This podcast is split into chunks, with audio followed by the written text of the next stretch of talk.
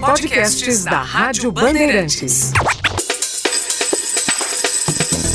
Meu dinheiro, minhas regras. Com Carol Sandler. Tem vezes que acompanhar as notícias de economia é a mesma coisa que ver aquela sopa de letrinhas, né?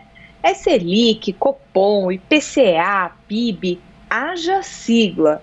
Isso pode ser muito frustrante e minha experiência como educadora financeira mostra que a falta de conhecimento não só prejudica a tomada de decisão, como afasta as pessoas de assuntos que mexem diretamente com a vida delas. Todas as decisões que os grandões tomam lá em Brasília afetam a sua vida de todas as formas possíveis. Isso inclui aqueles termos que você não conhece ainda, tá?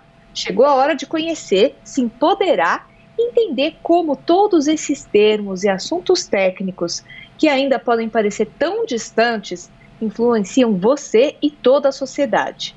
Esse é o tema do episódio dessa semana do Meu Dinheiro, Minhas Regras, uma versão estendida e ampliada do nosso querido jargão da semana.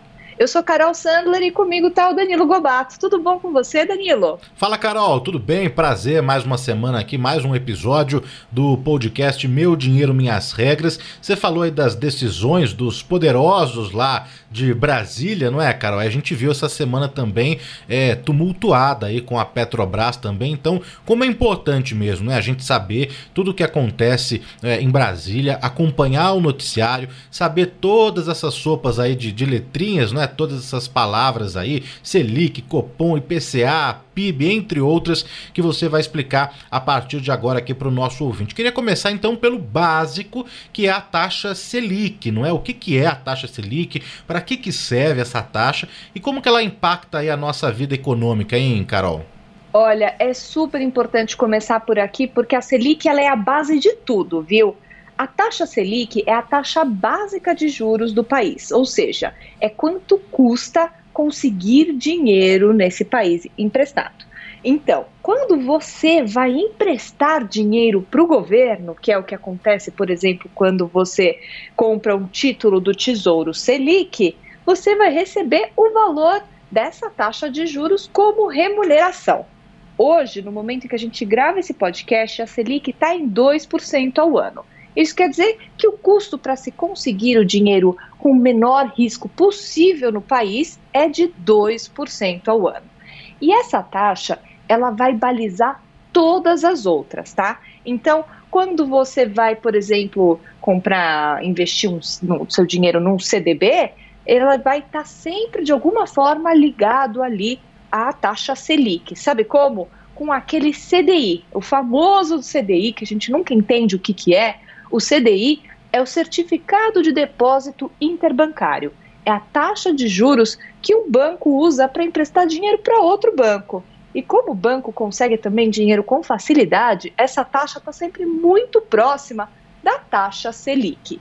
Então, quando você compra um CDB que vai te render 100% do CDI, 150% do CDI, 200% do CDI, isso está sempre ligado com a taxa Selic. A taxa Selic também vai influenciar as taxas de juros de empréstimos para o consumidor. Então, quando você pega, por exemplo, uma. Vamos pegar aqui o exemplo. Você vai pegar um empréstimo pessoal.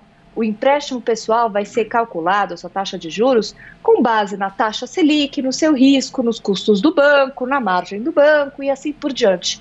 Mas a taxa Selic já é o ponto de partida daquela taxa de juros.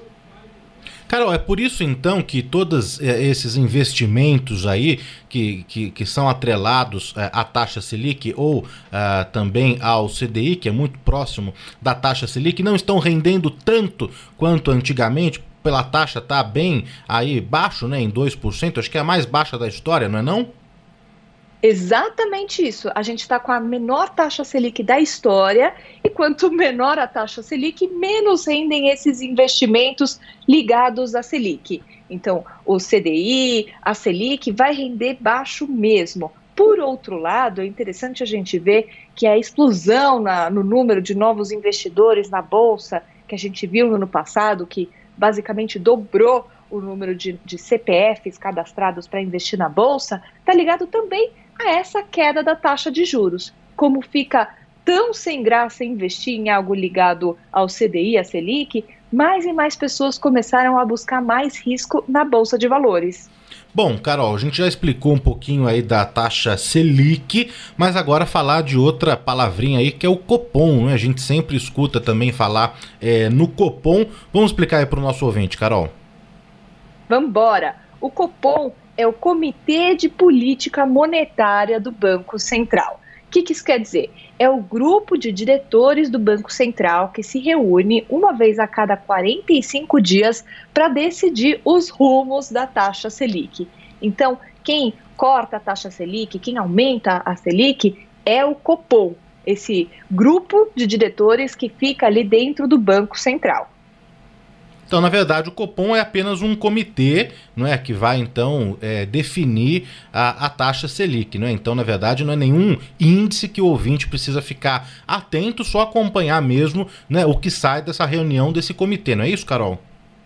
Exatamente. E essa reunião é tão importante, é importante olhar não só o que, que qual foi a decisão desse comitê, se eles mantiveram a taxa ou não mantiveram, mas também olhar o comunicado. E o jornalismo econômico, a gente faz essa tradução do que, que o Banco Central, o que, que o Comitê de Política Monetária aí do Banco Central quis dizer naquela reunião.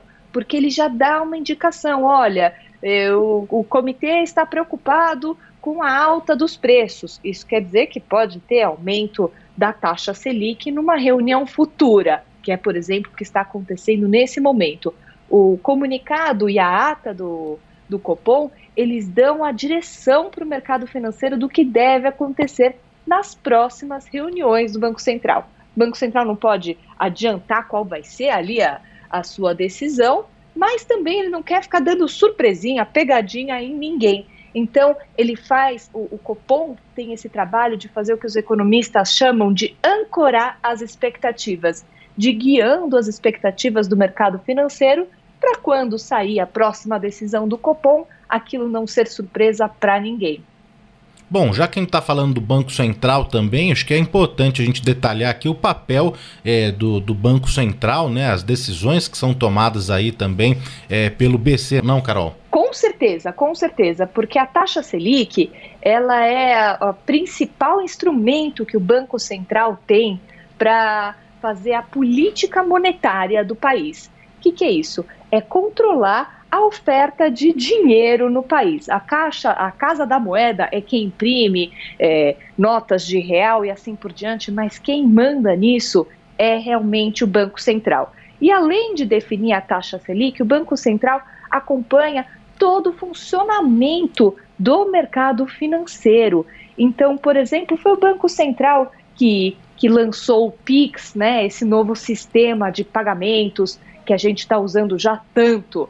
O Banco Central que faz toda a regulamentação do sistema financeiro. O Banco Central às vezes vai comprar dólares ou vender dólares em leilões para ajudar a guiar ali um pouco o nosso câmbio, né? Quando o dólar está disparando, o Banco Central faz uma intervenção no mercado o Banco Central é quem ajuda a trazer a estabilidade monetária no país. E é importante a gente falar disso porque acabou de ser aprovada a autonomia do Banco Central, que é uma medida importantíssima para passar para a sociedade e para o mercado financeiro a clareza de que não há interferência política nas decisões do Banco Central e que é aquele grupo de diretores com ampla experiência que vai decidir o que, que é melhor para a estabilidade monetária do país. Carol, e por que é tão importante a gente acompanhar aí de perto a, a inflação aqui no Brasil, hein?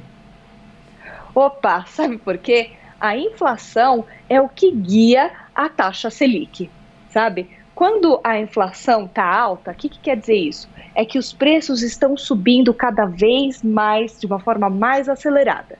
Isso é péssimo porque quando tudo fica mais caro, fica, por exemplo, difícil de comprar arroz, né? A gente viu, tá vendo a inflação dos alimentos, agora estamos tendo toda a discussão com relação aos aumentos dos preços da gasolina.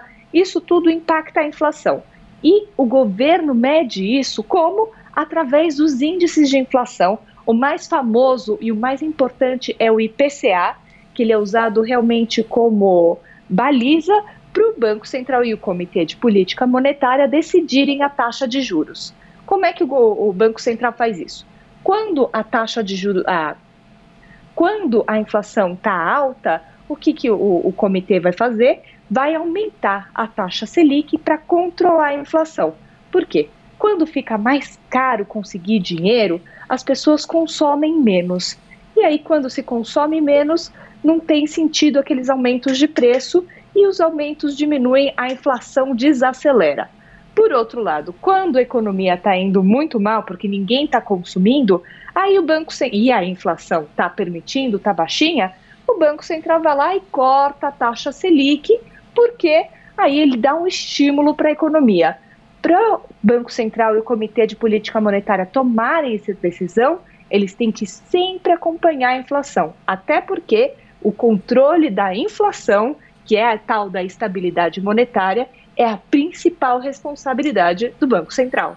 Carol, eu sei que a ideia aqui no podcast, nesse episódio específico, é explicar direitinho todas essas nomenclaturas, essas siglas, não é? E esses termos, mas é só para falar da taxa Selic, é uma previsão aí futura é, do aumento da taxa para esse ano ainda, não?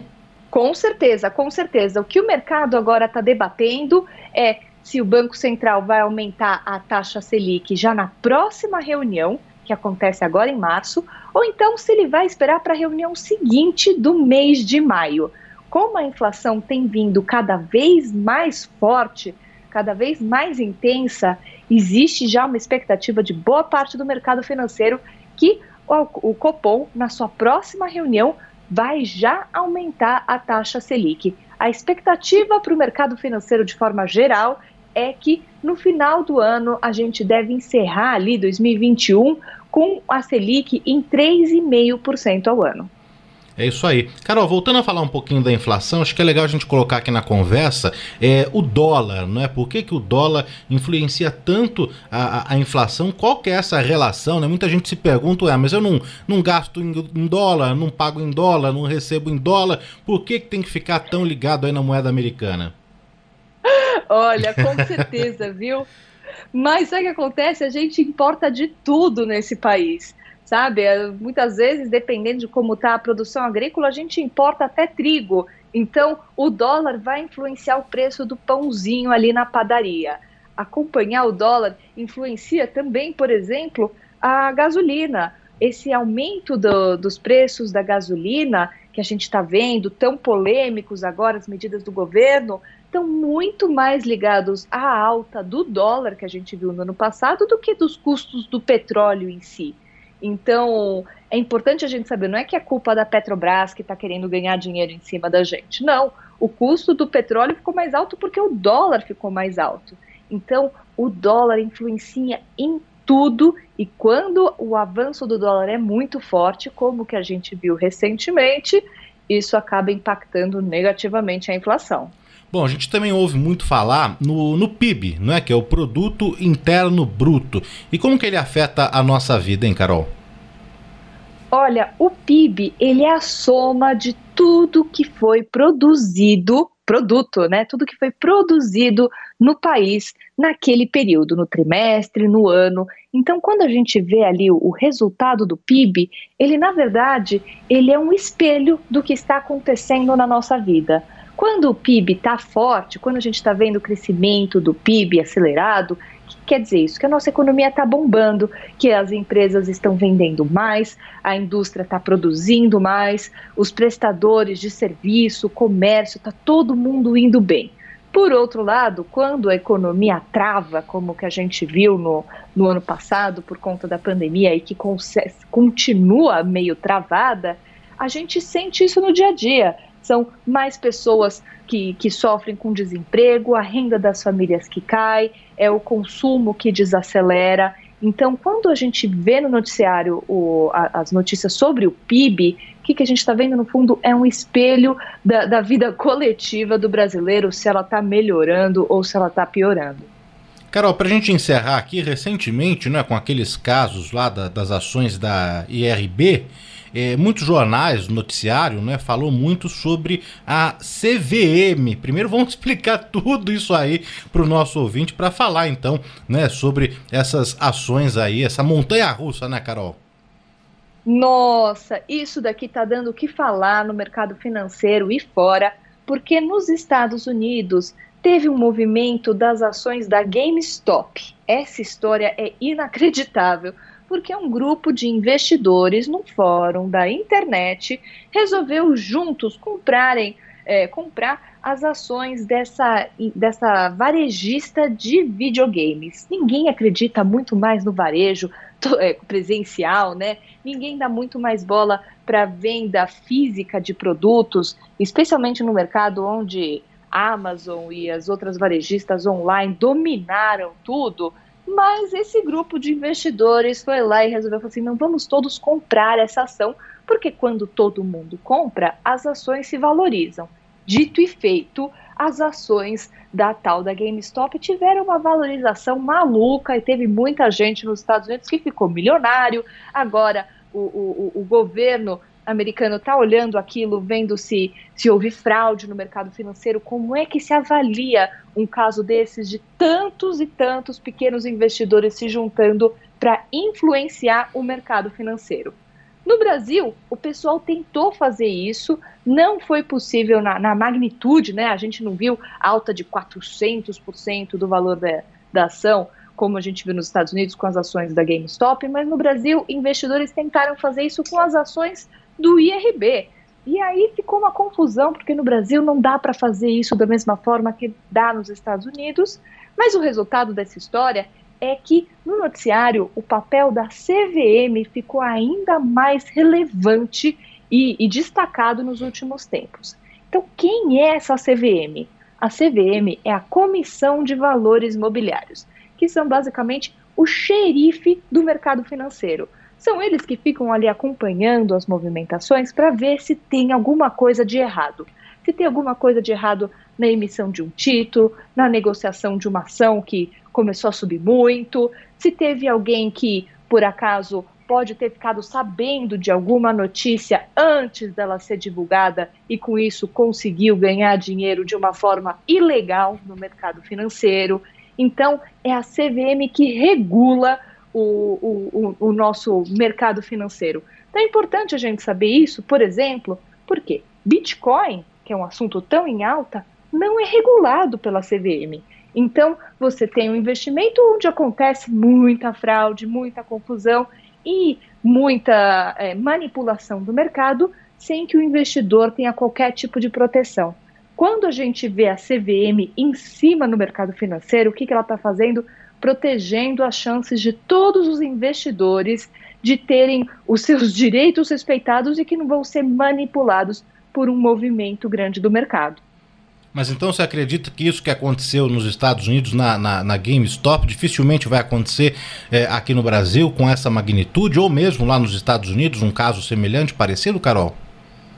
Sim, porque tem uma diferença muito importante entre a regulamentação do mercado financeiro nos Estados Unidos e no Brasil. Nos Estados Unidos, a SEC, que é a CVM americana, não exige o registro no nome de cada investidor quando compra ou vende uma ação. Então não dá para saber quando todo o nome de todos os investidores que foram lá e compraram aquelas ações da GameStop. Esse é um dos motivos. É diferente aqui no Brasil, todas as compras e vendas de ações são registradas no nome da pessoa física. E então fica muito mais difícil de um grupo de investidores resolver tomar uma ação dessas e, e, e acabar é, influenciando o mercado sem que a CVM saiba exatamente quem é que fez aquilo, quem é que está por trás, quem comprou quanto, quem foram os maiores investidores daquele movimento, o que, que tem por trás. Então, a própria regulação da CVM impede que, que uma ação dispare 400% por uma manipulação do mercado, como aconteceu lá nos Estados Unidos. Tá aí, Carol Sandler, aqui em mais um episódio do podcast Meu Dinheiro Minhas Regras. Hoje ensinando tudo sobre essas é, expressões que você acompanha no noticiário econômico, né? Selic, Copom, PIB, é, que mais que você a, ensinou aqui pra gente, Carol? Muitas coisas, né? Explicando a importância é, do Banco Central, IPCA. E a gente reforça aqui para o ouvinte Bandeirantes poder acompanhar esse e outros episódios no seu agregador de podcast preferido, né, Carol? Exatamente. Isso daqui foi uma mini aula de economia que aí você consegue acompanhar o noticiário já com essa tradução. Você já entendeu como é que funciona o IPCA, Selic, a política monetária, e aí fica muito mais fácil de entender e contextualizar o que está acontecendo na economia porque afinal de contas tudo isso mexe diretamente no nosso bolso. Carol que volta na próxima semana, fechado, Carol? Fechado, Danilo. Um beijo enorme e até lá. Beijo, até lá. Tchau, tchau. Podcasts da Rádio Bandeirantes.